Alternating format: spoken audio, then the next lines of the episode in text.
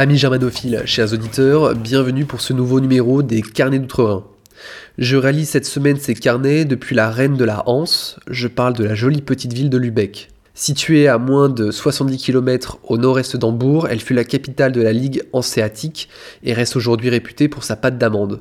L'Allemagne commémore actuellement les 500 ans de la réforme luthérienne, ce qui m'a permis d'avoir mon lundi et mon mardi de libre, et ainsi de partir en week-end prolongé dans le Schleswig-Holstein. Mais abordons à présent l'actualité avec les titres. L'AFD au Parlement ou le début d'une nouvelle époque la vente de sous-marins militaires à Israël, l'interpellation d'un Syrien projetant un attentat, et enfin la volonté de la CDU d'en finir avec l'encadrement des loyers. Une nouvelle ère commence. C'est ce qu'a déclaré le représentant du groupe AFD, Bernd Baumann, mardi dernier à la tribune de l'Assemblée, avant d'ajouter que le vieux Bundestag allait être balayé et que de nouveaux thèmes allaient être à présent discutés. Son allocution fut passablement parasitée par les colibets des députés des autres partis. Vous pouvez d'ailleurs vous faire votre propre opinion car la vidéo est disponible sur YouTube. Comme je vous l'annonçais dans les précédents carnets, pour empêcher l'ouverture de la séance par le député le plus âgé qui appartenait à l'AFD, il fut décidé que la séance serait ouverte par le député étant depuis le plus longtemps en activité. La presse elle-même avait critiqué cette manip car elle jugeait à juste titre qu'elle légitimerait plus encore le discours de l'AFD. Le député Baumann a d'ailleurs ajouté qu'un tel subterfuge n'avait qu'une seule fois été utilisé dans l'histoire, c'était il y a plus de 150 ans. Hermann Göring avait en effet annulé une règle permettant à son adversaire politique Clara Zetkin de s'exprimer. Le député AFD donc se permet de rappeler les députés des partis du système, euh, bah justement de revenir à une vraie démocratie. Le SPD tient Merkel pour responsable de l'entrée de l'AFD au Bundestag. En effet, Carsten Schneider, le patron de la fraction SPD, déclare que le style politique de la chancelière est le moteur principal du vote AFD. Si on parle de l'inaction de la chancelière, oui, je pense que c'est exact.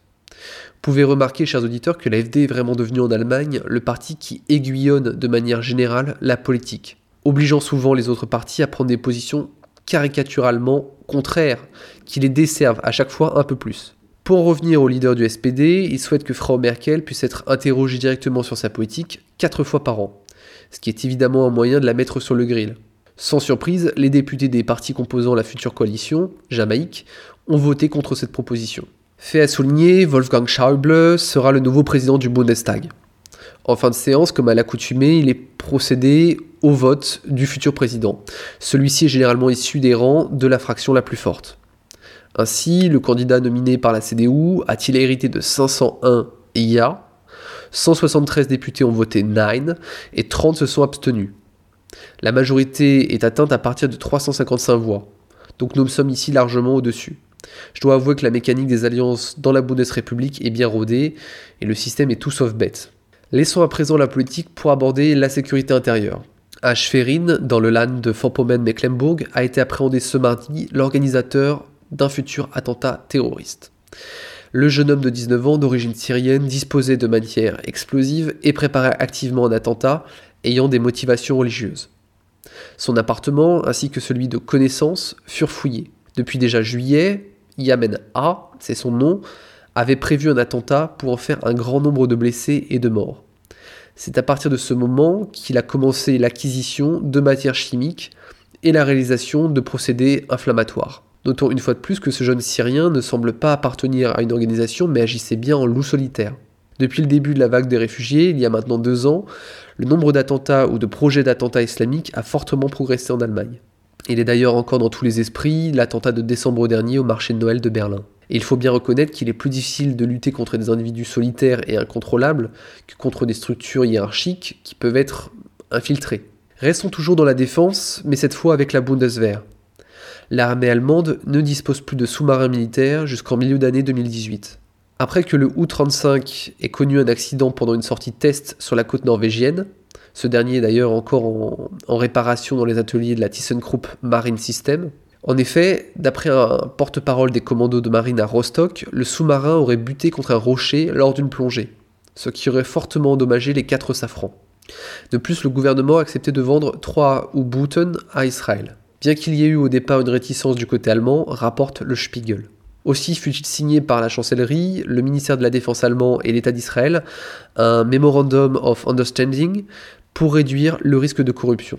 En effet, ce reproche de conflit d'intérêts a plusieurs fois été formulé à l'encontre du Premier ministre Benjamin Netanyahou ainsi que de ses conseillers et hommes de confiance. Avant que les U-boots soient livrés, sera donc procédé à des enquêtes et chaque motif de suspicion sera épluché. Le chantier naval de Kiel, TKMS, construit déjà à l'heure actuelle 7 sous-marins pour Israël, l'Égypte et Singapour.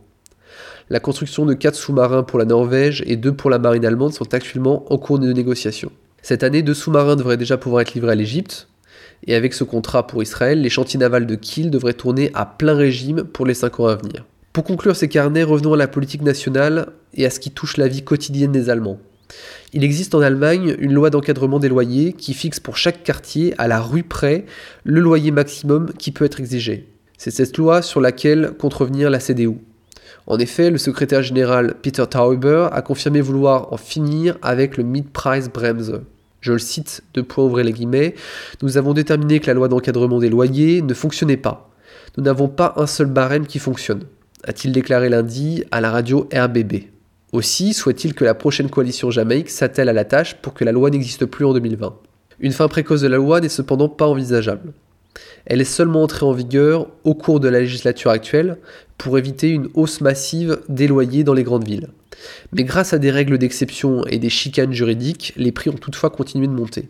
Le politicien CDU rappelle que pour la coalition Jamaïque, il doit avant tout être question d'idées et de projets politiques avant d'évoquer les postes à pourvoir. Alors pour traduire ces propos en langage clair, les membres du FDP et les Grünen, s'ils ne bronchent pas sur les mesures antisociales de la CDU, auront les postes qu'ils convoitent et on leur donnera trois mesurettes ici et là. Rappelons que les promesses de campagne de cette coalition jamaïque atteignent les 100 milliards d'euros. La marge de manœuvre du budget fédéral sur la mandature de 4 ans se monte à seulement 30 milliards d'euros, rapporte pourtant Die Welt am Sonntag. Selon les estimations, la retraite maternelle du projet de la, CSU pardon, devrait coûter sur les 4 ans 28 milliards d'euros. La fin de l'impôt solidarité, qui effectuait initialement un transfert financier de l'Allemagne de l'Ouest vers celle de l'Est, était une priorité du FDP et devrait coûter 41 milliards d'euros. Le budget famille des Grünen devrait lui coûter 48 milliards d'euros en 4 ans. Et n'oublions pas euh, le plan de réduction des impôts de la CDU-CSU qui lui devrait coûter 15 milliards d'euros. Quatre semaines après l'élection, les partis et fractions sont déjà en ordre de bataille pour constituer les groupes de la nouvelle Assemblée. Les membres du futur gouvernement devront aussi donner des informations quant à la constitution de la coalition, et comme je viens déjà de vous l'énoncer, les renoncements politiques seront nombreux. Cette émission des Canets d'Outre-Rhin s'achève. Chers auditeurs, merci à vous de l'avoir suivi. N'hésitez pas à commenter l'émission dans la section commentaires. Les Carnets d'Outre-Rhin reviennent la semaine prochaine.